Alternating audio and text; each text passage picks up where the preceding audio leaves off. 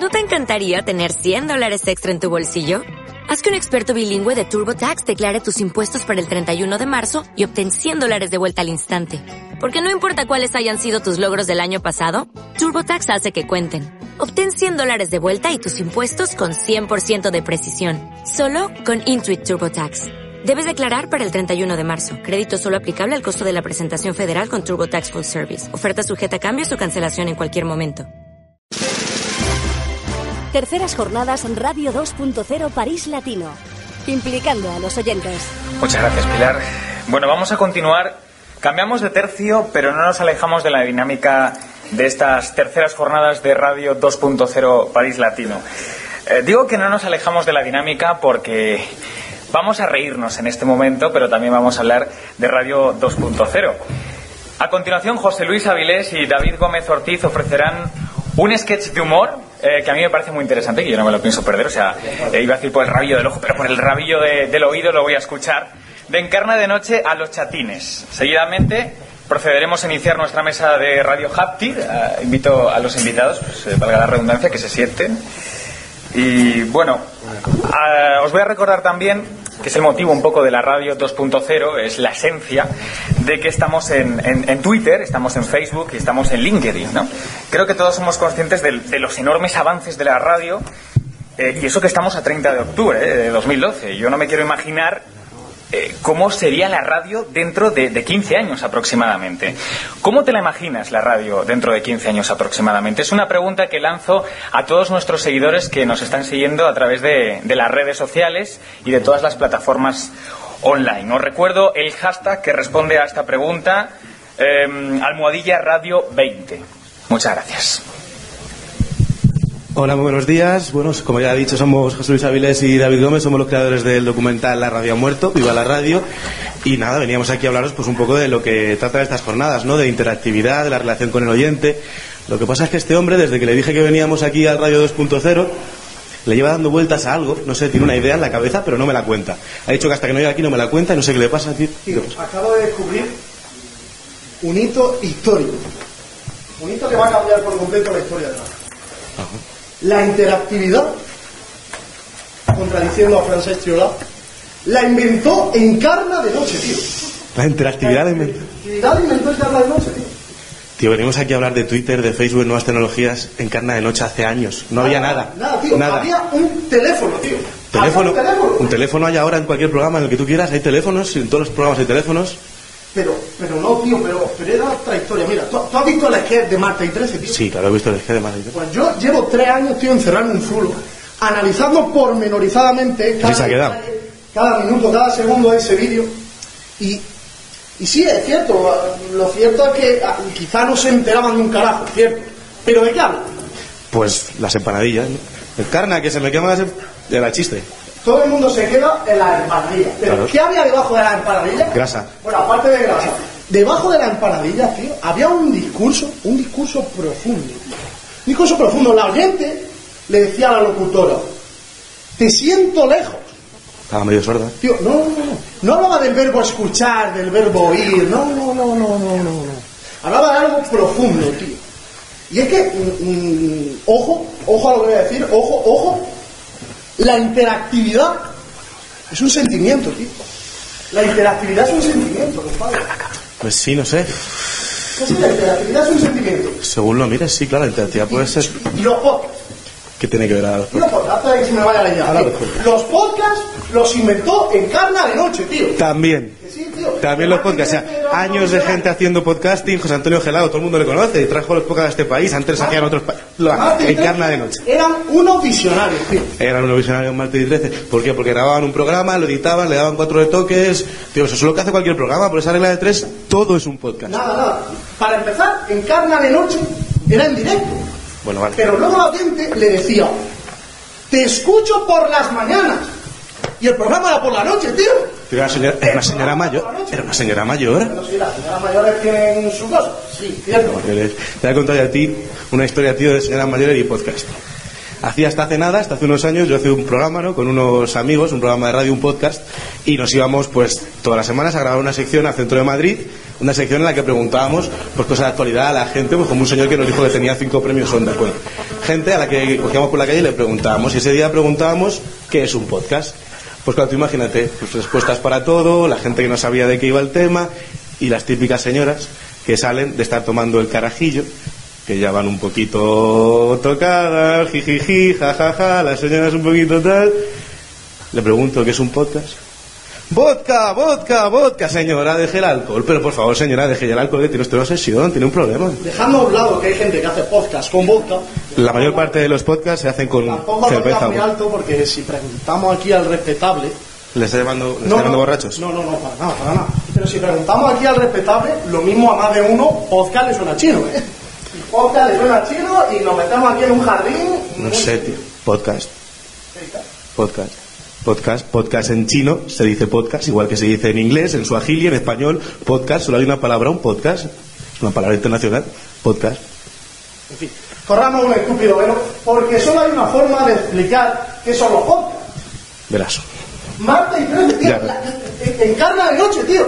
Encarna de noche, tío. Que la señora le decía que lo escuchaba por la mañana un programa que se emitía por la noche. Pero que era mayor. Ya no sé yo, ya no sé yo, y tengo que ahondar en ese tema, de si se lo descargaba de iBooks, de si lo escuchaba a través de Radio Podcast castellano, o si se lo descargaba de la web de cope.es. No, ya, ya te digo yo que la web de Cope.es no se lo descargaba, porque desde que han hecho el rediseño, ahí no encuentra un podcast. Aquello es un erial, no queda nada. Bueno, vamos a tirar un poquito de interactividad. Eh, señores, si en, si en la sala hay alguien de cope.es o de cope, por favor, necesitamos uno de los episodios de Cope Chip, del podcast de moda, así que estaríamos muy agradecidos de que nos hicieran llegar. Gracias, eh. Gracias, gracias, gracias. En fin, son cambios, tío, son cambios, ¿no?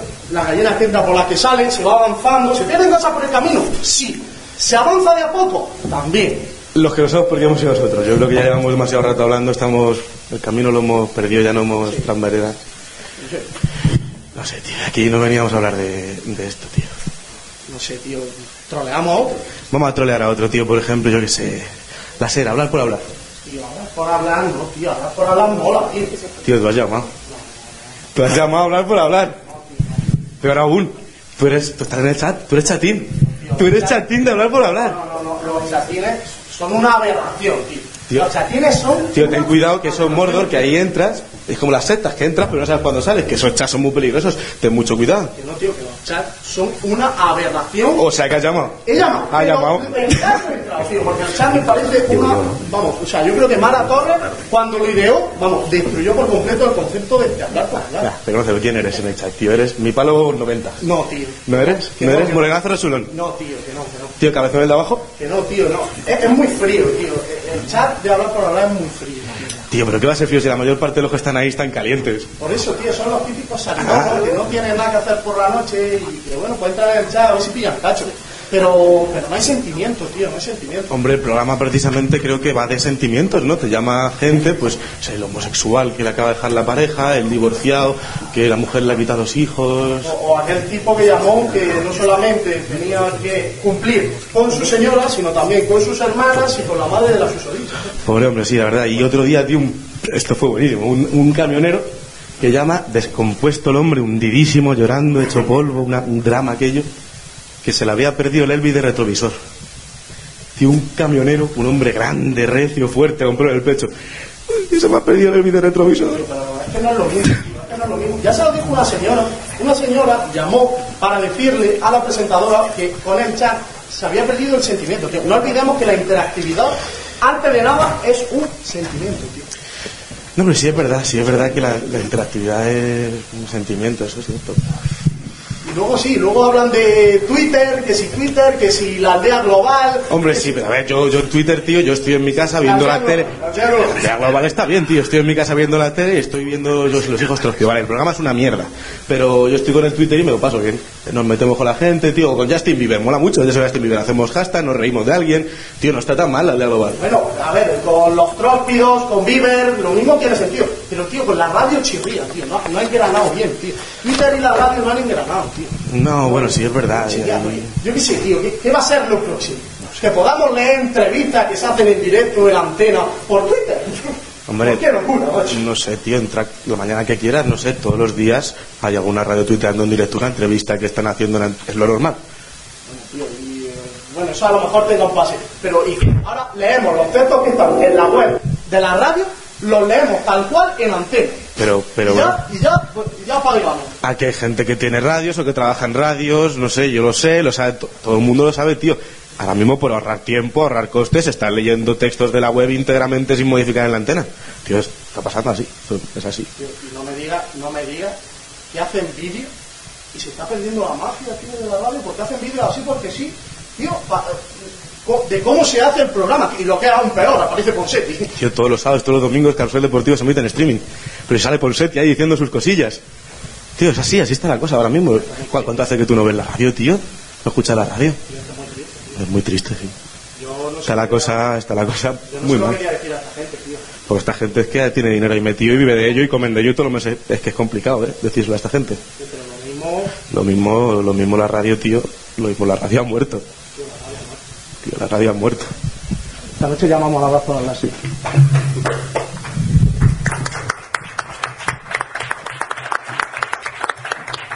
Gracias Luis, David.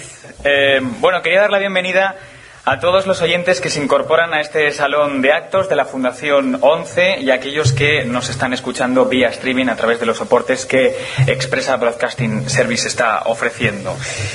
Eh, bueno, Razón de más para recordaros que estamos en Facebook, Radio 2.0 Latino, y también en Twitter, donde hemos creado un hashtag, eh, almohadilla Radio 20. Nuestro perfil en Twitter, recuerdo, arroba radio barra baja 20. ¿Cómo crees que será la radio después de 15 años? A, través de, de ese, de, de Twitter, de Facebook o, o de cualquier otra red social, podéis contestarnos, ¿vale? Estamos...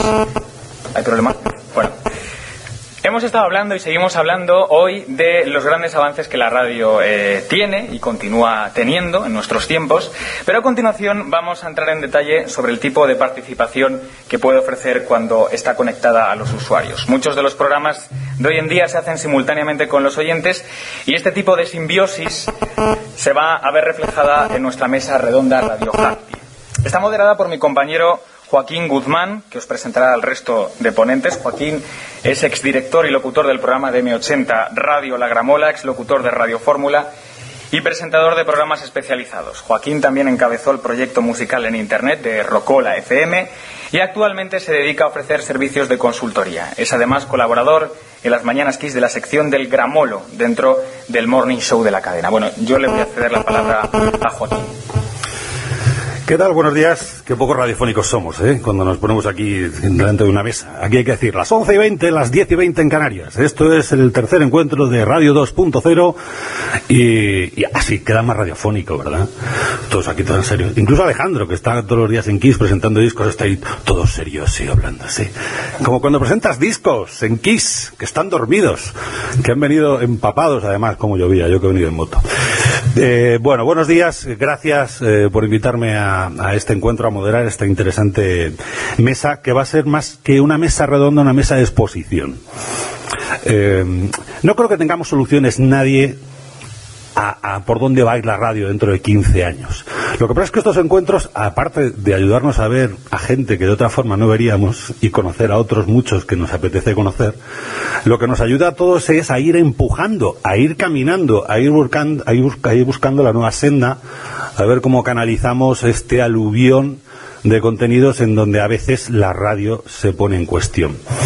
Cuando a mí me dijeron que tenía que moderar esta mesa redonda, dije, bueno, Joaquín, piensa, ¿cuándo empezaste esto a hacer radio? En el año 1980. Entonces la radio era una cosa de barrio, combativa, eh, donde se forjaban no solamente culturas, sino también opiniones, eh, radios piratas se llamaban entonces. Lo que más ilusión nos hacía en la radio, cuando abríamos el micrófono y pagábamos aquellas 5.000 pesetas que nos costaba hacer una hora los sábados por la noche, era que alguien nos llamase. Dábamos hasta el número de teléfono de nuestras casas, que luego teníamos la bronca en casa diciendo, pero hijo mío, ¿cómo se te ocurre dar el teléfono de casa? Hacía una ilusión sentir que había alguien allí al otro lado, que un poco de lo que se trata en esta mesa redonda es de eso, de eh, esa ilusión ahora mismo es mm, trasladada y canalizada. Durante muchos años la radio ha tenido solamente dos vías de comunicación con el oyente. Una ha sido el teléfono y otra ha sido las cartas. El fax pasó fugazmente. Pero ahora se nos han abierto tantos canales de comunicación que cómo lo canalizamos todo esto, para qué sirve, qué hacemos con ello, mm, cómo interactuamos en estos momentos con, con toda esa audiencia que sigue siendo ahí, porque la radio sigue siendo básicamente silencio, palabra, música y efectos de sonido. Esto es mm, lo que se enseña en, primero de periodismo de lo que es la radio, sigue siendo lo mismo, lo que pasa es que ahora tenemos un montón de elementos. Y para que cada uno aporte esa experiencia, qué tipo de participación puede ofrecer la radio conectada a sus usuarios, pues eh, están todas estas personas que están sentadas en la mesa. Os voy a presentar, ¿sabéis colocado? Sí, digo, es que voy a empezar por las, por ella. digo, por las mujeres, no hay otra, ella, Rosa Pellicero. Periodista, directora de Aragón Radio desde sus comienzos, allá por el año 2005. Y además, eh, eh, una de las radios privadas que digo públicas, que tomó la iniciativa de su segundo canal no ser emitido en analógico, sino ser emitido a través de Internet, a través de Aragón Radio 2. Buenos días y bienvenida. Muchas gracias Aquí directamente a mi izquierda, también desde la radio pública, pero más grande, David Barona, digo más grande, la radio pública por redactor jefe de participación y social media de Radio Nacional de España. ¿Qué tal? Buenos días. Hola, ¿qué Buenos días. En realidad de Radio Televisión Española. De Radio Televisión, de todo. Entonces me he apuntado mal aquí. Perdona, David. No pasa nada. Eh, allí los dos provocadores, yo los llamo provocadores porque les empecé a seguir por Twitter por un eh, vídeo que subieron grabado en la cadena SER con José Antonio Marcos, que le encerrabais en un estudio, le apuntabais con una pistola, la radio ha muerto, a partir de ahí le sigo con interés.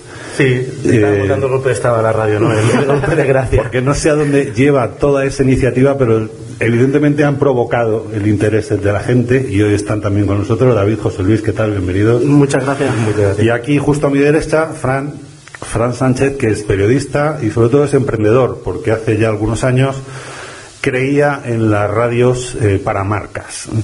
En realidad son las radios para nichos, porque es una vez que una marca tiene una necesidad, es crear una radio para interconectar a todos los usuarios de esa marca, sea un gimnasio, sea una cadena de supermercados o sea la radio que antes nos ha presentado Brotons, que es el, el que la pone en marcha. Así que vamos a, entre todos, cada uno aportar la experiencia de ese contacto con el oyente a través de las nuevas redes sociales. Si te parece, Rosa, puedes empezar tú.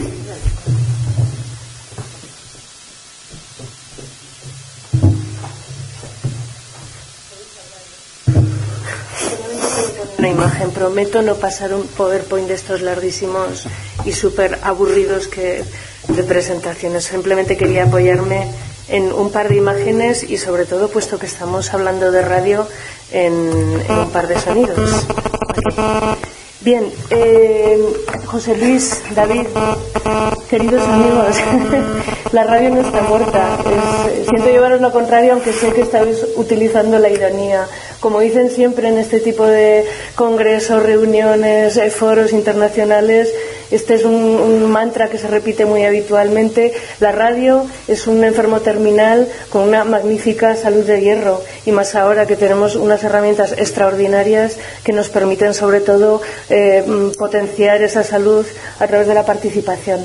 La participación ha existido toda la vida, luego querría referirme un poquito a esto apoyándome en, esa reflexión de Bertolt Brecht y de esto por cierto sabe mucho también Joaquín Guzmán que se inventó en tiempos un programa que fue un gran éxito en la radio llamado La Gramola basado en la participación precisamente. Por lo tanto la participación que es de lo que Nicolás nos pidió que habláramos ahí es algo que ha existido siempre en la radio solo que ahora tenemos extraordinarias herramientas para potenciarlo. Bien yo me siento especialmente cómoda porque sé que todos los que estamos en esta sala compartimos la misma pasión, que es la pasión por la radio, y eh, intentaré responder de alguna manera desde la óptica de un medio público y de un medio público de carácter territorial a las preguntas que se han planteado, pienso que muy acertadamente en el planteamiento de esta jornada Radio 2.0. Y respecto a la participación, este es un slice que yo vi hace cuatro años en, la Bienal Internacional de Radio de, de México, lo puso en evidencia una ponente canadiense, creo que era, me lo apropié directamente y lo utilizo siempre, siempre que hablamos de radio, porque fijaos, esta, esto, esta frase la pronunció Bertolt Brecht, sabéis que es un dramaturgo, un poeta alemán controvertido por sus opiniones, ¿verdad? Pero en cualquier caso ya hablo de participación entonces y permitidme que la lea porque yo quiero invitar con esto a la reflexión. Dijo ya entonces, y subrayo, 1932, la radio cumplirá su misión cuando además de hablar, escuche. Estamos en 2012, ¿verdad? La radio debe salir del espacio de proveer y organizar a sus oyentes como proveedores y exhorta al final, combinen este aparato de distribuir por uno de comunicar. Bien, esto lo decía Bertolt Brecht en 1932. Yo esta es una frase que repito mucho. Quienes me conocen pueden pensar que soy un poquito pesada, pero me parece tremendamente actual. ¿Qué ocurre hoy? Hoy no, hace ya pues al menos cinco años, ya podemos mm, si no diría plenamente de una manera bastante importante dar respuesta a este exhorto que en su día nada menos que en 1932 casi casi en, bueno no diría no sé en el principio de la radio ya hizo alguien diciendo, por favor, dejen de, solamente emitir mensajes, permitan que quienes recibimos los mensajes participemos en ello. La participación ha existido siempre en la radio, las cartas, las famosas cartas a los consultorios, ¿verdad? Las llamadas de teléfono. Hay programas extraordinarios de la historia de la radio en España, programas que han marcado épocas. Hablar por hablar fue un programa, eh, en fin, que marcó esa época, ¿verdad? Pero ahora mismo es una herramienta de extraordinaria importancia porque ha cambiado extraordinariamente la relación eh, con los oyentes. Y en eso también eh, la radio pública tiene algo que decir. Creo que David, que muy bien, muy acertadamente creo, ha apuntado, no, perdón, radio no, radio televisión pública tiene mucho que decir, porque ya no estamos hablando solo de radio, estamos hablando de multimedia, estamos hablando de plataformas de medios digitales que eh, utilizan y desde luego tienen, tenemos la obligación, tanto en lo público como en lo privado, de utilizar estos medios que tenemos a nuestra disposición para que los oyentes, los usuarios, los espectadores, los perdonadme la expresión, entre comillas, consumidores, en definitiva, de contenidos y en este caso contenidos digitales, porque ya todos lo son, y lo importante siempre, siempre son los contenidos, eh, bueno, pues puedan eh, ser copartícipes de, de, algo tan extraordinario como es la comunicación y, como son los medios que, a fin y a cabo, siempre son herramientas. ¿Qué puede aportar la Radio Autonómica de Aragón eh, en esta jornada? Voy a ser muy rápida, lo prometo. Bueno, pues nosotros vamos a hablar o, o nosotros trabajamos desde lo público, desde la proximidad, ofrecemos contenidos siempre con el foco en el servicio público y con el foco de la participación desde lo territorial. Somos un medio autonómico. ¿Qué ocurre? Ya no nos circunscribimos en cuanto a nuestro ámbito de emisión al millón doscientos mil oyentes potenciales. No tenemos un millón doscientos mil oyentes, que más quisiéramos nosotros, ¿verdad? Pero que, que es la población de una comunidad como la aragonesa. Ojo, pero tampoco en la participación, lo cual enriquece tremendamente nuestra audiencia a través de todas las herramientas que da Internet y todas las herramientas que dan las redes sociales. Por lo tanto, los oyentes, nuestros usuarios, son los clientes guion socios guion jefes de nuestro proyecto eh, para que hagan suya la radio. Ese es un lema que, mm, utilizamos habitualmente. ¿Qué, pretendo aportar con, lo que quiero explicar a partir de ahora? Pues que algo ha cambiado ya en nuestra relación con, el oyente, no este año, hace años ya, y pretendo aquí poner encima de la mesa un par de ejemplos muy recientes de, de, un par de casos prácticos. Eh, uno relativo a, cómo ha cambiado nuestra programación deportiva, en concreto las transmisiones del fútbol, a raíz de la imposibilidad, ya sabéis que esto ocurrió y esto el director de, ¿verdad? de Radio Goles sabe mucho, de las radios de entrar en los estadios de fútbol, cómo cambiamos la forma de transmitir y de narrar en la radio ese deporte gracias a los oyentes y a través de la participación y de las herramientas de que disponemos actualmente, y otro mucho más reciente, porque ahora ya nos dejan entrar en los estadios, el rectificado, y es eh, cómo la participación generó hace solamente 15 días en Aragón un, auténtico aluvión informativo que se gestionó, se gestionó desde la radio eh, con motivo de unas inundaciones que tuvieron lugar en nuestra comunidad autónoma en la parte noroeste de la comunidad. Bien, eh, Aragón Radio, como os decía, forma parte de una corporación, que es la Corporación Aragonesa de Radio y Televisión, que en este momento ya interpreta que opera en multiplataforma. En eso queremos vernos también reflejados en el gran espejo de RTV, que por cierto lo está haciendo muy bien, David. Enhorabuena. Y formamos parte de FORTA, de la Federación de Organismos de Radio y Televisión Autonómica. Nuestra óptica, como os decía, es un medio público de ámbito territorial. La apuesta estratégica de Aragón Radio desde el inicio de sus emisiones, es una autonómica relativamente reciente, fue por actuar en multiplataforma. Esto es la emisión convencional, la emisión en streaming, tanto del canal de la parrilla convencional como de un canal específico eh, de fórmula para Internet, la radio la carta, TDT subrayo interactiva, donde los, perdón, donde los espectadores pueden descargar con un decodificador los contenidos, y las aplicaciones iOS y Android. En el caso de iOS, con una aplicación luego específica para el deporte que nos está proporcionando gratísimas sorpresas en cuanto a participación y en cuanto a audiencia. Luego, creo que también en esta jornada se va a hablar de medición de audiencias. Yo lo pongo sobre la mesa eh, y además consultores en esta sala y que creo que sabrán muchísimo de esto, tanto la audiencia como la participación de los oyentes en este tipo de plataformas y en, y en las redes sociales, habría que valorar cómo se encaja si se suma o no a la, a la, medición de audiencias convencional de radio, que como todos aquí bien sabéis es bastante controvertida. Desde ese punto de vista se ofrecen en el caso de Aragón Radio se ofrecen nueve, nueve formas distintas de presentar los contenidos a los oyentes, pero sobre todo nueve formas distintas de ampliar la oferta de participación con herramientas de contenidos, lo importante siempre son los contenidos, pero herramientas también de participación, contenidos sonoros, gráficos, porque eh, la radio también puede ofrecer y de hecho ofrece ya contenidos gráficos eh, bueno si, si, puedo luego me gustaría enseñaros algunos ejemplos o lo dejaremos para el debate si es que os interesa.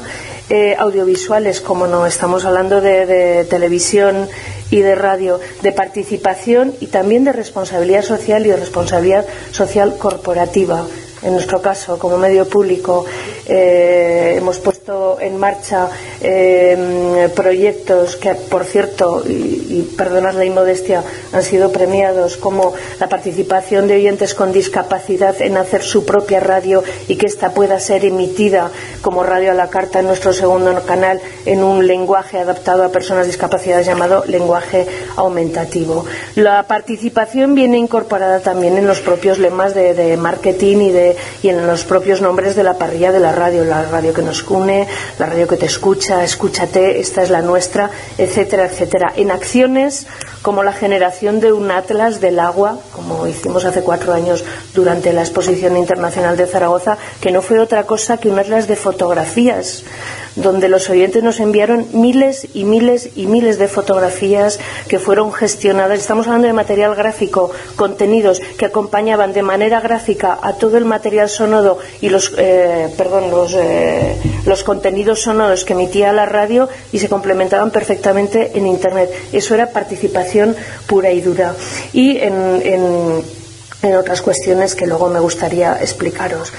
Por ejemplo, ahora mismo acabamos de poner en marcha un proyecto de investigación sobre seguridad vial. Vosotros podéis decirme bien, ¿y qué hace una radio haciendo investigación sobre seguridad vial? Es una fórmula de participación. Hemos convertido una sección que como servicio público ofrecemos dando consejos eh, sobre circulación en rotondas, eh, en fin, etcétera, etcétera, etcétera, para promover la seguridad vial, servicio público puro y duro, en un proyecto de investigación, lógicamente con un centro de investigación cuyas encuestas, cuya participación se realiza a través de la radio.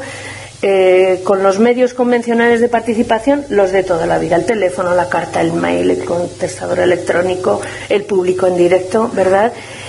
Combinados con eh, la parte electrónica de nuestra, de nuestra corporación. Bien, hay otras formas, el público en directo, los exteriores, las, las redes sociales, como no. En nuestro caso, mirad, nuestra cadena, nuestra cadena tiene 100.000 oyentes según los estudios de audiencia que manejamos. eh, lo cual representa un poco menos del 10% de la población de la comunidad autónoma. Bien, seguidores en redes sociales hay 35.000. A mí me parece muy interesante. Eh, ¿Eso se suma o no se suma? David luego igual nos puede arrojar un poquito de luz sobre esto. En cualquier caso, complementa. Y tengo que deciros que para nosotros es muy satisfactorio que el target, es decir, el público objetivo de esta radio, según los estudios cualitativos de audiencia, se ha rejuvenecido enormemente. Y estoy hablando de la parte generalista de la audiencia y sabemos positivamente que lo es eh, gracias a la multiplataforma y lo es gracias a la participación en las redes sociales. ¿Vale? Aunque a mí de vez en cuando me gusta desmontar el mito de que solamente participa en redes sociales y en, medios interactivos la gente joven. Eso no es verdad, por lo que nosotros estamos pudiendo comprobar y además afortunadamente. Bien, eh, los dos casos prácticos, por ir rápido y por no, por no quitar tiempo a mis compañeros. Estos son, bueno, pues los típicos casos de participación. Luego me gustaría en el debate contaros esto, un caso de participación donde una oyente encontró trabajo en directo en un programa, ¿vale? Em, esto es el lenguaje aumentativo del que hablaba antes, también os lo contaré luego si estáis interesados o queréis. Bien, Riadas, riadas e inundaciones. Entre el 19 y el 21 de octubre pasados se produce en, una zona del norte de España, entre la que se encuentra Aragón, Navarra y también algo de Cataluña, unas tremendas inundaciones que asolan una buena parte del Pirineo y de las Cinco Villas. Durante ese tiempo, tres días, los oyentes se convirtieron absolutamente en los periodistas de la cadena, no en los editores, porque el papel de los periodistas siempre está claro. Es ordenar, sintetizar, organizar con las herramientas propias del periodista y de la radio para presentar esa información de manera radiofónica e informativa. Eh, toda la multiplataforma estuvo a tope durante esos días, internet, redes sociales, eh, con fórmulas de participación que multiplicaron absolutamente el alcance de los mensajes que se produjeron. Estas dos fotos que veis aquí, gracias Nicolás, termino ya. Eh, son dos de las centenares de fotos que la gente envió a una radio, a una radio subrayo, para eh, satisfacer esa necesidad que tenía la gente de contar qué es lo que estaba ocurriendo. Y a, su vez, a través de la radio se estaba satisfaciendo la necesidad que otra gente tenía de conocer qué es lo que estaba ocurriendo. Es decir, eh, servicio público en estado puro. Ya no estamos hablando solo de, de, participación desde el punto de vista lúdico, etcétera, etcétera, sino estamos hablando de servicio público en estado puro. Bien. Esto en, esos tres días tuvimos un incremento de un 62% en las, en las visitas al segundo canal de Internet de la radio, un 41%, un 41 respecto al fin de semana anterior y eh, solamente en el streaming tuvimos 24.000 oyentes que se sumaron a los 100.000 que habitualmente tenemos en la emisión eh, convencional, más casi 13.000 en las aplicaciones iOS. Eh, Segundo ejemplo, Liga de Fútbol Profesional. Eh, sabéis que estuvimos una temporada completa de fútbol sin acceder a los estadios.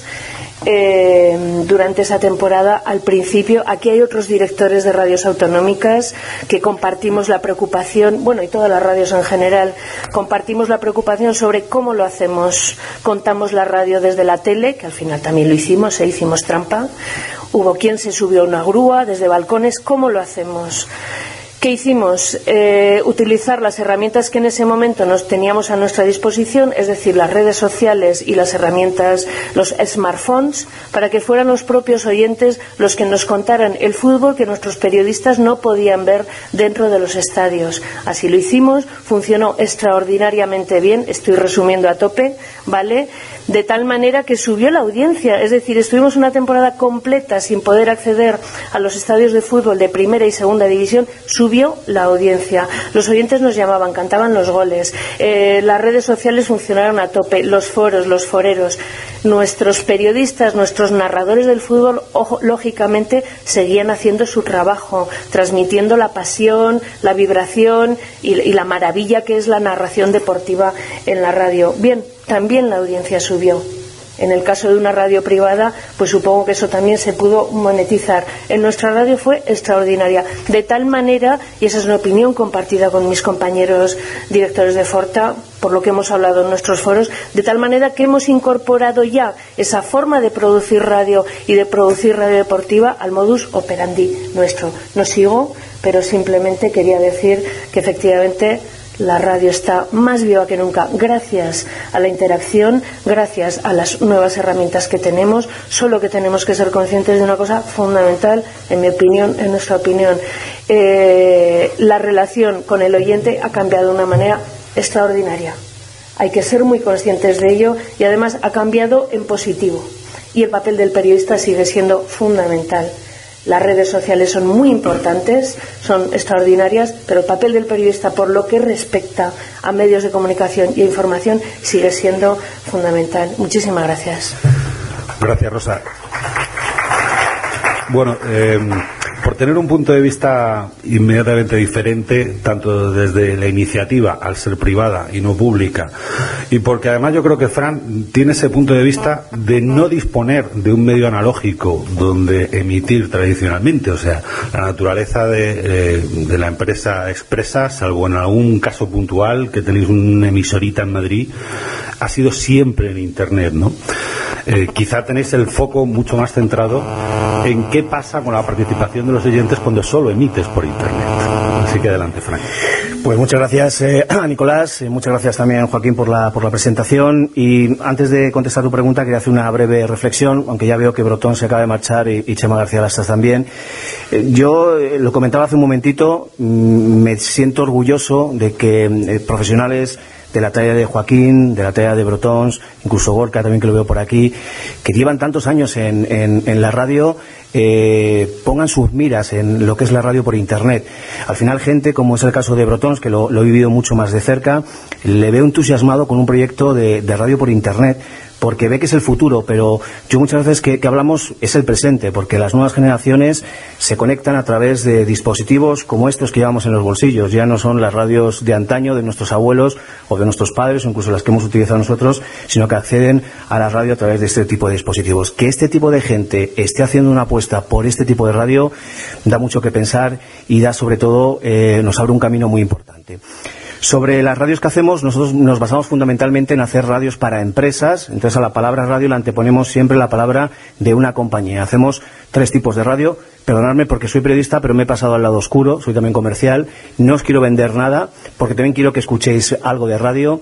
Y lo que fundamentalmente hacemos es una radio pensada en una marca que quiere fidelizar a sus, a sus eh, oyentes, a, su- a sus clientes, con contenidos, como bien decía Rosa, contenidos únicos y exclusivos que solamente en esa radio van a poder escuchar y que solamente con esa radio van a poder interactuar. ¿no? En el caso de Radio Goles, Brotón se, se sorprendía mucho como la primera semana había 1.500 personas ya en Twitter que le estaban siguiendo. Y él me decía, pero Fran, ¿esto es, esto es normal? Entonces la gente está deseosa también de poder ir a un nicho determinado, escuchar un determinado contenido, ¿no?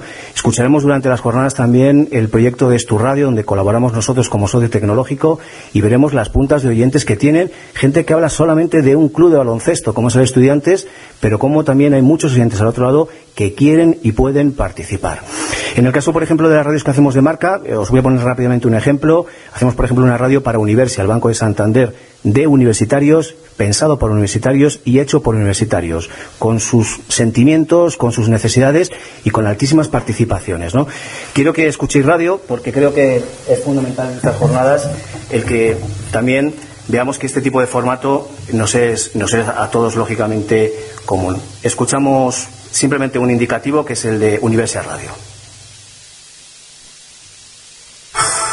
Universia Radio,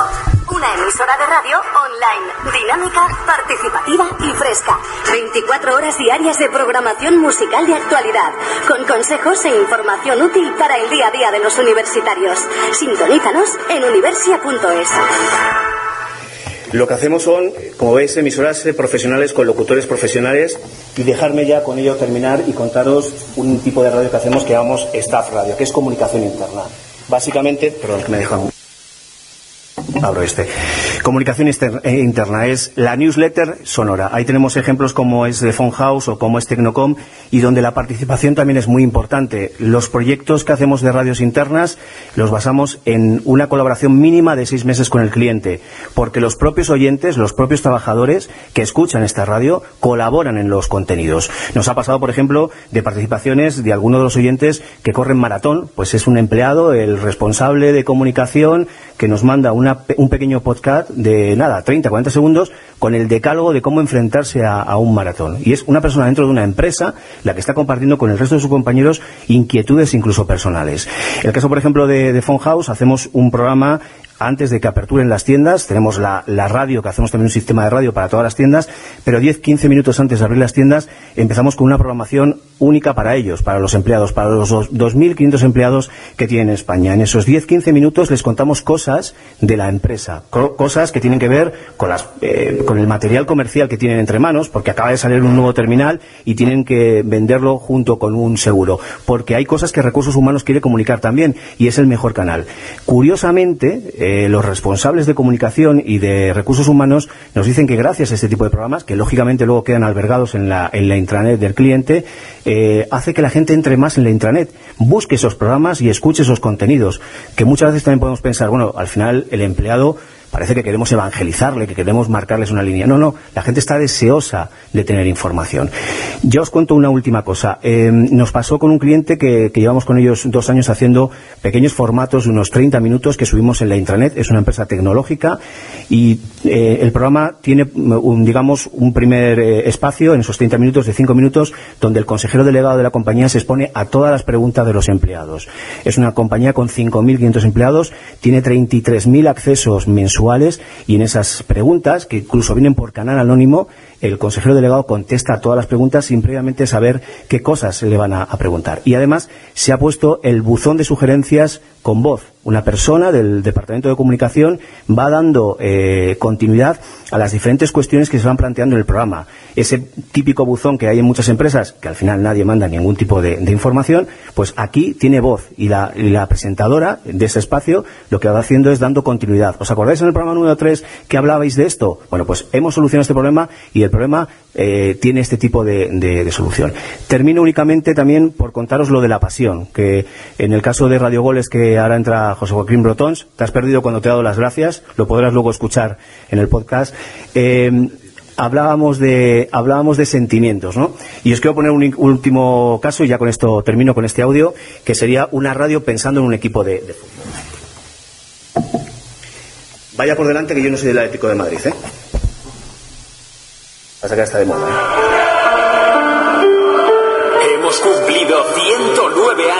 Historia. Porque hay algo que te llama, no sé si son las líneas roja y blanca. Mantenemos el espíritu emprendedor en nuestra sangre. Es inexplicable, se es o no se es del Atlético de Madrid, ¿no? Con todas sus consecuencias. Tenemos las mismas ganas de superarnos. ¿Qué es ser del Atlético? Un sentimiento muy grande. El Atlético es distinto. El Atlético es así y el Atlético es así, se ha acabado. Y que no cambie.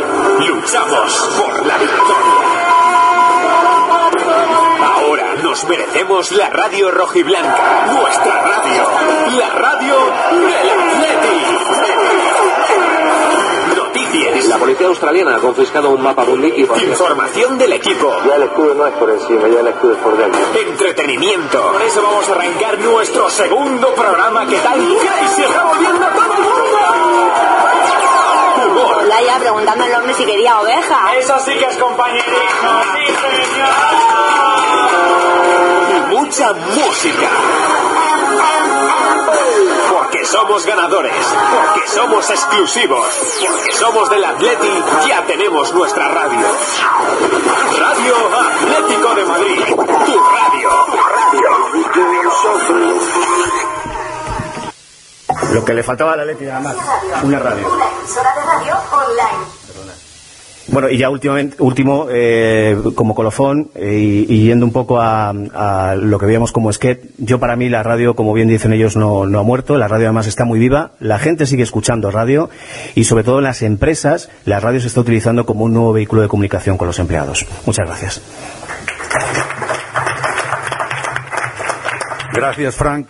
Bueno, pues eh, vamos con David que además eh, yo personalmente también tengo que felicitar por la página que tiene Radio Televisión Española, debe ser de las que más uso por cómo está organizado el contenido y además habéis reinventado, creo, alguna forma de ver algunos programas y de escuchar algunos programas. Por ejemplo, Eurovisión, si no fuese por Twitter, sería bastante más aburrido de lo que es. Eh, y además lo hacéis muy bien sincronizando tanto la radio y la televisión a través de herramientas sociales, con Facebook, con Twitter, con, todos los widgets que, que se puedan tener para que te puedas enlazar directamente. ¿no? Cuéntanos tu experiencia. Bueno, muchas gracias. Buenos días y gracias por, por, venir a escucharnos, a la organización por invitarme a mí en nombre de la Televisión Española. Eh, la experiencia, yo, yo me dedico a, a, muchas cosas, ¿no? Soy redactor jefe de participación desde hace ya tres años y medio, así. Y eso incluye desde un comentario que sale mal de una noticia en la web hasta, como decía ahora Joaquín, montar el aparato de social media que envuelve macroprogramas como es Eurovisión, que es un producto que se desarrolla a lo largo de varios meses, ¿no? y que tiene además un momento de apogeo que es el día del festival o por ejemplo momentos muy puntuales de enorme tráfico como la lotería de Navidad, una final de Champions, cosas de ese estilo. Esto es complicado porque esto es una empresa muy grande, muy asimétrica en muchos aspectos, sobre todo en, en um, formación de personal en cuanto a este tipo de tecnologías en cuanto a, concienciación de personal, en cuanto que esto es necesario, hay que estar ahí. Hay gente muy volcada, hay gente que le cuesta. Os podéis imaginar que entre, creo que son cinco emisoras de radio y, otras cinco de televisión, y un alcance potencialmente planetario para todas, pues eh, es muy complicado, hay gente de todo tipo, ¿no? Y encima estamos en una situación pues complicada de cada vez menos recursos, todo conocéis cómo está evolucionando el tema de los medios públicos. Em, sin embargo, tratamos de, que, de estar ahí. No hemos sido pioneros en muchas cosas, en el uso de Facebook, en programas de televisión, también en programas de radio, por ejemplo. Eh, pero nos hemos dado cuenta de que la participación evoluciona, ¿no? que la gente cada vez quiere más, de que corren mucho más que nosotros, eso está claro, la gente va más deprisa que nosotros. Llevo ya un buen rato aquí esta mañana y no he oído hablar todavía de niños, y esto me sorprende porque los niños son los oyentes de esta tarde, no siquiera de mañana, y no sabemos cómo escuchan la radio los niños, ni siquiera sabemos si escuchan la radio los niños. Y esto me preocupa mucho porque yo cuando era pequeño me enganché a la radio porque oía los partidos de fútbol por la radio, ¿no? Y me, pues también me enamoré de ese medio. Sin embargo, no, no creo que un chico de 10 años ahora se pase toda la tarde del domingo escuchando la radio. Me parece que tiene a su disposición un montón de medios más a través de los cuales saber cómo ha quedado su equipo, incluso de verlo en directo, si es un poquito hábil para buscar una señal adecuada en Internet, ¿no? Y lo son. Eh, muchas veces voy a colegios ¿no? a dar unas charlas sobre bueno, pues redes sociales, etcétera, y, los profesores de instituto me dicen es que tenemos un problema porque no podemos hablar con los chavales en internet, no nos hacen caso, no contestan al email, por supuesto que no contestan al email, no lo usan para nada. Muchos me dicen es que hemos hecho un blog y esperas que el chaval lea el blog del colegio. Me parece increíble. Habitualmente les recomiendo haced un perfil en, en y buscadlos ahí, pero es que ahora mi consejo ya es otro, es haced un, teléfono del colegio en WhatsApp y a lo mejor ahí los pilláis.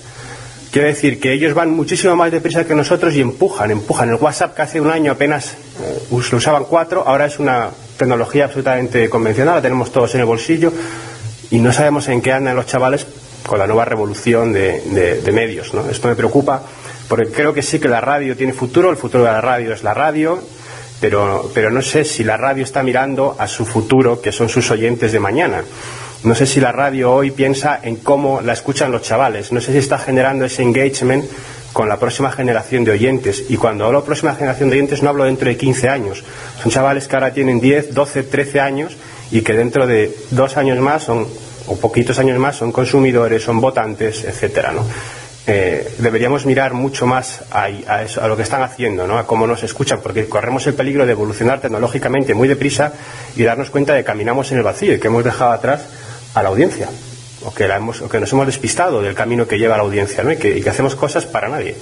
Por eso me preocupa mucho. Nosotros tenemos en es quizá alguno que tenga niños lo conozca, el canal Clan, el canal infantil, ¿no? donde tenemos una pequeña red social muy cerrada para niños de entre 4 y, y 12 o 13 años, que es cuando se nos escapan y se van a, a ver lo que hace Antena 3 o otras cadenas. ¿no? Eh, lo que hacen los chavales ahí dentro para nosotros es muy importante porque marca tendencia y, señala lo que van a hacer cuando salgan de ahí y entren a Twenty o a Facebook. ¿no? Y es muy interesante ver cómo, cómo funcionan, cómo, cómo se relacionan entre ellos y cómo aprenden, ¿no? De una pequeña escuela de, de redes sociales y también de medios.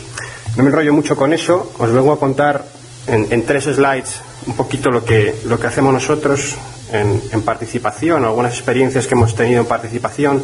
Lo último para nosotros, aunque ya llevábamos un tiempo haciéndolo, es la radio que también se ve. Todos sabéis que desde hace unos días Radio Nacional ha estrenado unos fantásticos estudios nuevos y lo hace con, con incorporación de emisión continua a través de Internet de, cómo se ve la radio, ¿no? de cómo se hace la radio dentro. Bueno, no es nada especialmente revolucionario, pero para nosotros ha sido un paso importante poner de acuerdo a, a, todo el mundo ¿no? de que esto es necesario, de que hay que abrirse a la gente para que vean cómo trabajamos. Para empezar, porque somos un medio público y la gente nos paga el sueldo ¿no? y quiere también saber qué, hacemos cuando estamos trabajando ahí dentro. Esto no, no, no, es revolucionario, pero nos interesa en la medida en que le da a la gente otra perspectiva del trabajo y de, de a qué van sus impuestos. Nuevas formas de integrarse en la radio. Hablábamos antes, y yo esta mañana hablando, de que la radio siempre ha sido el medio más, más, más participativo. Y es verdad, la radio ha abierto siempre los teléfonos. Contaba ahora eh, Rosa que, que, que, la radio también puede recibir fotografías, también puede recibir vídeos, etcétera. Pero nos hemos parado a pensar por qué no le dejamos a la gente hacer radio dentro de la radio. Tenemos a, la gente tiene en su bolsillo, en cualquier teléfono como este, aplicaciones para hacer radio de una calidad excepcional, perfectamente emitibles, incluso vídeo. Eh, SoundCloud, por ejemplo, que nosotros estamos utilizando mucho en Radio 3, en la web de Radio 3, también Spotify, pero me parece que SoundCloud le da a cualquiera la posibilidad de hacerlo. Hay montones de chicos, eh, chicos o, o, o, no chicos, ¿no? Haciendo radio y colgándola en SoundCloud para sus amigos, para su pequeño círculo de amigos, haciendo una radio excepcional. ¿Por qué no le abrimos la posibilidad de que esa radio también esté en las grandes radios que tengan un espacio. ¿no? Es un material excelente que se puede aprovechar, que podemos reutilizar, que podemos incluso en algunos casos pues monetizar ¿no? y, sacarle un, rendimiento. Y eso creo que es hacia lo que va la participación, no solamente a llamar para contar lo que te ha pasado o, o mandar una foto para participar en un concurso o explicar qué ha pasado en, en tu pueblo, sino hacer radio. La gente quiere hacer radio. Abramos las puertas de nuestras webs, de nuestras emisoras y utilicemos ese contenido. Nosotros con, con, SoundCloud hemos hecho algún experimento. Por ejemplo, yo monté este verano, nosotros tenemos siempre los Sanfermines, ¿no? que es una semana de mucho trabajo porque hay mucho que contar, pero la idea siempre es contarlo de una manera diferente.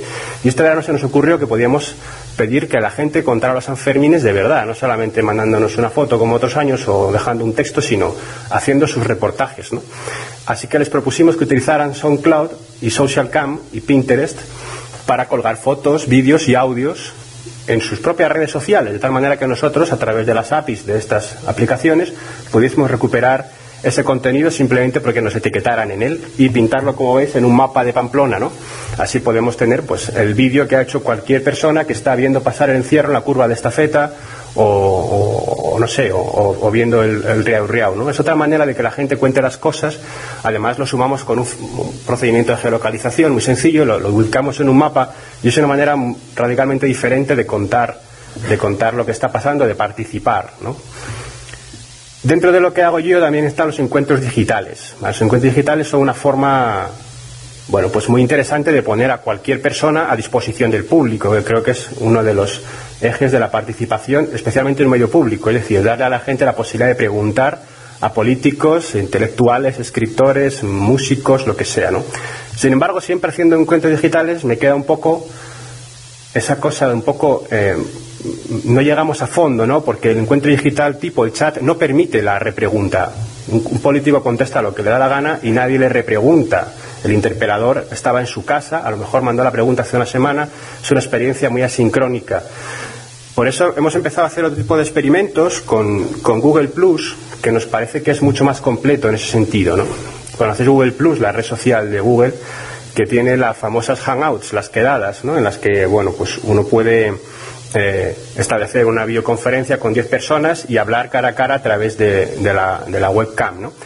Lo que hacemos nosotros es tratar de, por ejemplo, tenemos una con Loquillo, que os invito a participar, los que seáis fans de Loquillo, me avisáis y os pongo al habla con él. Esta tarde la tenemos. Sí, esta tarde. Entonces vamos a sentar a Loquillo delante de la webcam y habrá unas cuantas personas en su casa hablando con él. Es decir, desmedia, desmediamos, desmediatizamos la entrevista. Es la gente y él. Nosotros somos un mero soporte tecnológico para que la gente le haga todas las preguntas que quiera al invitado. ¿no? no le ponemos ninguna traba por el medio, ni ningún filtro periodístico, ni nada de eso. Como nos parecía todavía que se quedaba un poco corto porque solamente participan en la experiencia un máximo de 10 personas, lo que hacemos es capturar la, la, sesión y emitirla en streaming para que todo el mundo pueda verla y además le sumamos ese widget de comentarios que veis ahí a la derecha para que todo el mundo pueda además opinar e introducir nuevas preguntas en el debate y sumarse a esa, a esa charla. ¿no? Creemos que la experiencia es más completa, más, más redonda, es complicado de montar porque lleva un engranaje de producción bastante engorroso, pero nos parece que la participación tiene que ir por ahí. No podemos decir a la gente, manda tu pregunta y te olvidamos. No. Ven aquí, pregunta. O desde tu casa, pregunta, participa, involúcrate. Mm, las redes sociales sirven para eso. Y la radio tiene mucho que, decir ahí, ¿no? Involucrar a la gente no solamente es un sitio, desde luego no es un sitio para captar oyentes, sí lo es, porque te trae nuevas audiencias, pero no podemos enfocarlas como eso. Es un sitio donde involucrar a la gente. Un oyente involucrado, un usuario involucrado, es un usuario que te va a traer bueno, es un prescriptor, ¿no? Va a hablar muy bien de ti a cualquiera y, te va a defender. Y no me enrollo más. Me gustaría hablaros también, si hubiera tiempo, de las aplicaciones de Radio Nacional que están ya en todos los móviles. Son un primer paso, creemos que lo interesante viene, viene ahora, eh, más adelante, porque simplemente una aplicación que te deja escuchar la radio está bien, pero si además te, te deja ver la radio o te deja hacer otras cosas está mucho mejor. No sé si anoche visteis Isabel en televisión española, fuera de la audiencia, por cierto. Eh, Isabel, hemos montado una aplicación de Second Screen para ver Isabel, ¿no? Tú estás viendo la tele y en el móvil te va, sincrónicamente con la, con la emisión, te va apareciendo información sobre la serie, ¿no? Sobre Isabel. Pues no sé, qué pasó en el día de la boda de Isabel. Bueno, te va ampliando esa información, ¿no? Y además puedes participar y charlar ahí con otros interesados. Creo que la radio también tiene que ir hacia eso, hacia una second radio, podemos llamarla si queréis, eh, en la que yo voy corriendo por el parque con mi iPhone y escuchando la radio y me dicen, nos acaba de llegar esta foto y la aplicación me muestra esa foto. Me parece que va por ahí la cosa. Algo tan sencillo como la radio en el coche es una experiencia que está cambiando, no por el cambio de la radio, sino por el cambio de los coches. Dentro de pocos años no conduciremos, irán los coches solos. Esto ya es técnicamente posible y no estoy hablando de un futuro muy lejano. ¿Qué hacemos en el coche durante ese rato? La radio tiene que llenar ese rato también y no permitir que otros medios lo llenen por ella. Así que habrá que pensar en una radio más visual, con estas aplicaciones que, que, expandan la experiencia del usuario, que la mejoren, que la enriquezcan. Y bueno, me parece que por ahí van un poco los tiros y no me enrollo más. Muchas gracias. Gracias, David.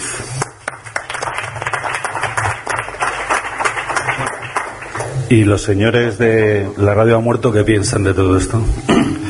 Bueno, pues la verdad es que ahora estamos en un terreno fangoso, ¿no? Habría que decir que nosotros lejos de la ironía que, ha dicho Rosa al principio, no somos irónicos, o sea, la radio creemos que ha muerto. Pero por eso es, eh, utilizamos ¿no? Eh, el, título completo de nuestro documental interactivo es La radio ha muerto, viva la radio. Somos un apasionado de la radio y, bueno, voy a contar un poco cómo surge el proyecto para que, que todos entendáis un poquito de, de dónde viene el título. Bueno, el proyecto nació en una biblioteca cuando este hombre de repente se le saltó la bombilla y me dijo, ya tengo el proyecto final de carrera. Y me enseñó un papel en el cual era ilegible, no se podía entender nada. Me dijo, vamos a hacer un documental interactivo en HTML5. El problema es que no había ningún documental interactivo realizado en HTML5 anteriormente. Entonces, bueno, eh, dijimos, vale, pues vamos a hacerlo de la radio, algo que nos apasiona porque, bueno, pues llevamos haciendo radio muchísimo tiempo y dijimos, bueno, pues vamos a planificar, vamos a hacer entrevistas y luego vemos cómo le damos forma en la, la plataforma ¿no? que, hemos, que hemos creado. Entonces nosotros pues nos pusimos en contacto con, la, con las principales radios nacionales, eh, como Punto Radio, Onda Cero, la cadena SER, Radio Nacional y COPE. Y también contactamos con dos autonómicas, no con Aragón Radio, pero sí con Cataluña Radio y con eh, la EITV. Que todavía tiene posibilidad de participar Aragón Radio quien quiera, porque al ser un documental en HTML5 está siempre abierto. Exacto. Encantados de la vida. pues entonces nosotros comenzamos a hacer entrevistas, nos reunimos y creamos un guion eh, cerrado, ¿no? Para que luego en la plataforma, que bueno, el documental esperamos que se estrene a finales de año, principio del que viene, para que en, en, la entrevista los entrevistados no se pudiesen ir por las ramas, ¿no? preguntas muy concisas Y luego, pues veréis que es una plataforma en la cual eh, es interactivo porque nosotros no damos un guion, no hay un guion cerrado, no.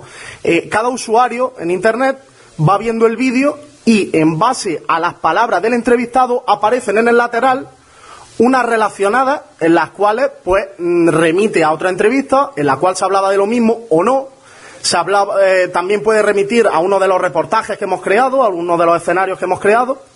Y entonces, pues bueno, nosotros en ese momento, en ese punto eh, en el cual realizamos las entrevistas, no, no teníamos título. Nosotros nos planteábamos de, bueno, vamos a presentarlo, tenemos que presentarlo en la universidad, queremos también presentarlo en diferentes eventos y dijimos, bueno, ¿y esto cómo se va a llamar?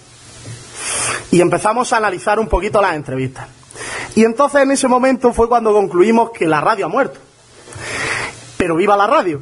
Y es que, como ha dicho David, cuando tuvimos oportunidad de hablar con él, desde luego yo recuerdo perfectamente esa entrevista porque la participación, sí, decimos, hemos crecido en participación, sí, pero ¿qué nos cuesta hacer un me gusta?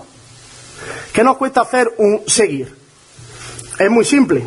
Yo, por ejemplo, mm, hablo desde la experiencia, bueno, muchos amigos que tenemos más jóvenes que nosotros, eh, mm, realmente es muy difícil hablar de radio y posiblemente tengan Twitter y tengan Facebook y posiblemente sigan a Radio Nacional y posiblemente sigan a, a la cadena SER o a la cadena COPE o a Punto Radio pero mm, realmente no puedes interactuar con ellos, charlar de radio, porque mm, sí, realmente tú ves su Facebook y dice le gusta cadena ser, pero no escuchas los programas. Entonces, a lo que nosotros nos referimos es que la radio como tal, como la concebíamos, pues no sé, cuando hacíamos, cuando yo hacía hace siete años un programa en la radio de mi pueblo, pues ha cambiado completamente. Ahora no es solamente palabra, no es solamente silencio, no es solamente música, sino que es audio, es vídeo, es letras, porque si vemos cualquier web de, una emisora de radio hay muchas letras, y, entonces por eso creemos que eh, realmente el concepto de radio como tal ha cambiado, o sea, no es lo mismo. El caso es que, mira, aquí estamos por el documental y por el documental hablamos. O sea, nosotros, nuestra opinión, probablemente a nadie le importe, eh, pero tenemos la opinión de mucha gente que sí tiene algo que decir porque son personas eh, responsables de las responsables de las webs de las radios españolas, como ha comentado José Luis. A ver si. Oh. Iba a ser eso. Eso. Tenemos, hemos contado con la opinión de gente que sí sabe mucho del tema, que tiene mucho que decir y también cuando hablábamos con Nicolás con la organización era eso lo que veníamos a contar, lo que nos habían contado a nosotros, que al fin y al cabo es de lo que hemos aprendido y lo que creemos que os podemos contar a vosotros y lo que podemos compartir, incluso aunque mucha de la gente a la que hemos entrevistado esté aquí hoy, precisamente. Eh, el caso es que, bueno, se dan muchas ideas para la participación. Hay cientos de ideas, pero el problema es que ¿Cuántas radios suenan? A, suenan? ¿Cuántas radios el sonido? sí, podemos hacer un montón de cosas, podemos usar Twitter, podemos usar Facebook. ¿Se ha integrado el sonido en Twitter? No, Twitter, la API de Twitter a día de hoy no permite incrustar sonidos. En Facebook, bueno, aparecen, pero pinchas en el enlace y sales fuera. Em, el problema es que la participación a día de hoy no es sonora, la participación es de texto y te remite a un contenido sonoro. Bueno, eh, habrá que encontrar una manera, a lo mejor lo que decía David de la Second Radio es una posibilidad o hay otras muchas vías que se podrían hacer. Nosotros hemos hecho el documental en HTML5 por una razón, porque creemos que si vamos a atacar la parte tecnológica de la radio, tenemos por lo menos que demostrar que hay cosas que se pueden hacer en, otras, otros lenguajes. Ninguno de los dos somos programadores, somos periodistas. Pero se puede hacer, hemos aprendido, eh, lo hemos sacado adelante. Y, en ese sentido, pues queríamos eh, aprovechar un poco la parte tecnológica. Y luego también el documental tiene muchos más temas aparte de la participación. Se habla de integración de redacciones, se habla de la posible convergencia de la radio con otros medios de los grupos. Son muchos temas, pero hay algunos especialmente relevantes, sobre todo porque se han mencionado aquí y que me gustaría hacer alguna, alguna mención. El tema, por ejemplo, del, del streaming de vídeo.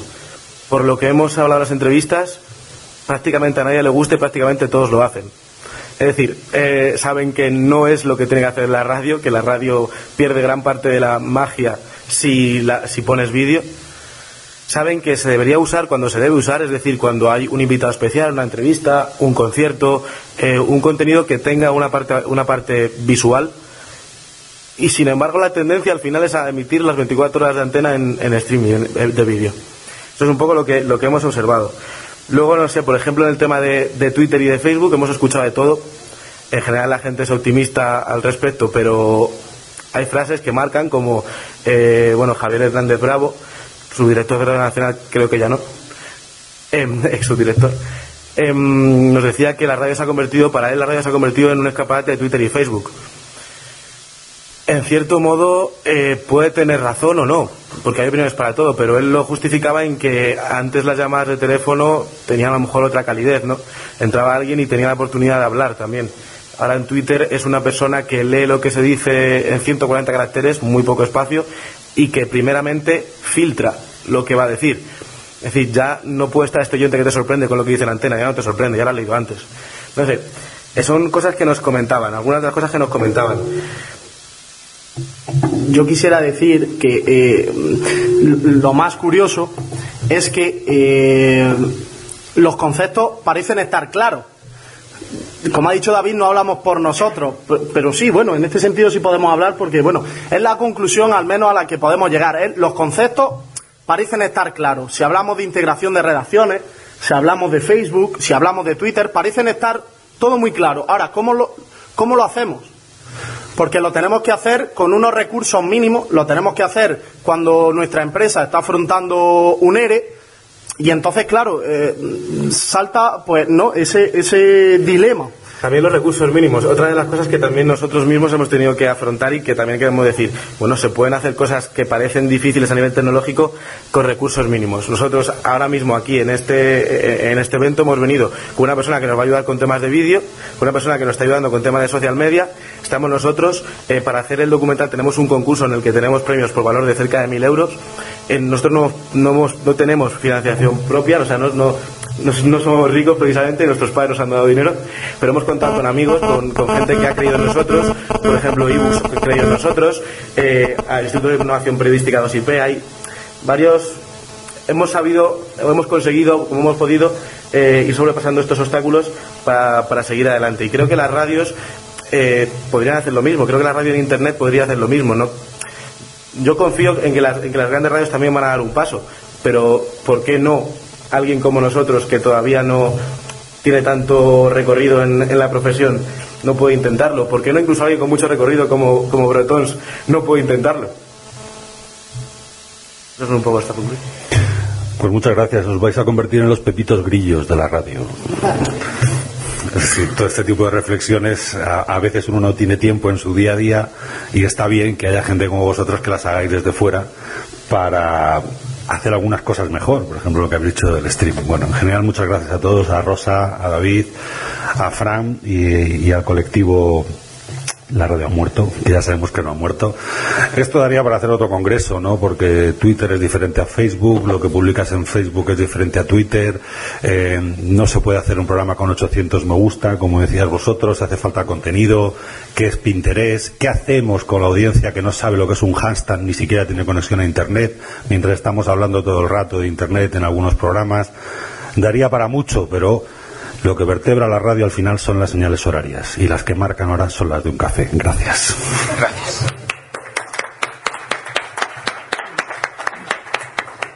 Recuerdo que eh, se me escucha, sí. Recuerdo que a las 12 de la mañana, es decir, hace 20 minutos, eh, teníamos que hacer una pausa, así que la vamos a hacer ahora. Eh, dura aproximadamente 30 minutos. Aquellos que quieran participar en el taller de radio organizado por eh, Cristaliza y animado por Rael Pérez Iglesia, e Iglesias, CEO de Cristaliza, pueden hacerlo. También empezó hace 20 minutos. ¿Brotons?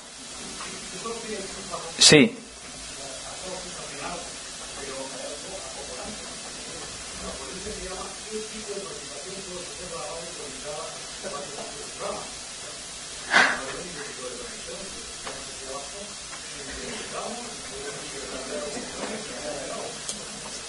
Yo no contesto.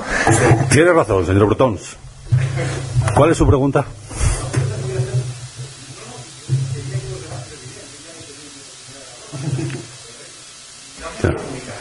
Los de deporte siempre os pasáis de las señales horarias, ¿eh? Siempre. O sea, pero bueno. Rosa, creo, Rosa Pellicero te puede decir algo. Prometo ser breve, Nicolás. JJ, déjame que te llame así, que tengo también un amigo que se llama José Joaquín.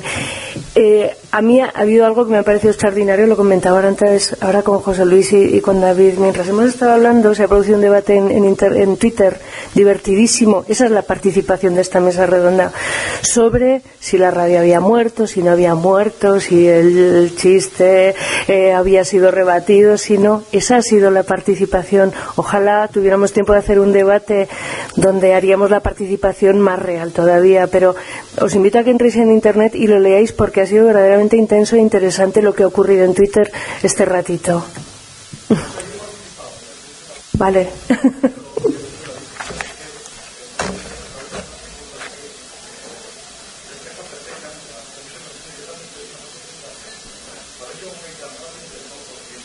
Efectivamente, completamente de acuerdo. Bueno, yo voy a lanzar una pregunta que ya la había lanzado antes. Eh, queremos lanzar una pregunta que nos contesten en Twitter especialmente, eh, porque somos conscientes del cambio de la radio, el cambio que está teniendo y que va a tener. Y estamos a día 30 de octubre. Eh, ¿Cómo os imagináis que la radio va a ser dentro de 15 años? Os recuerdo el hashtag nuevamente y después ya nos vamos a hacer el descanso. ¿vale? El hashtag que responde a esta pregunta es almohadilla radio 20. Muchas gracias.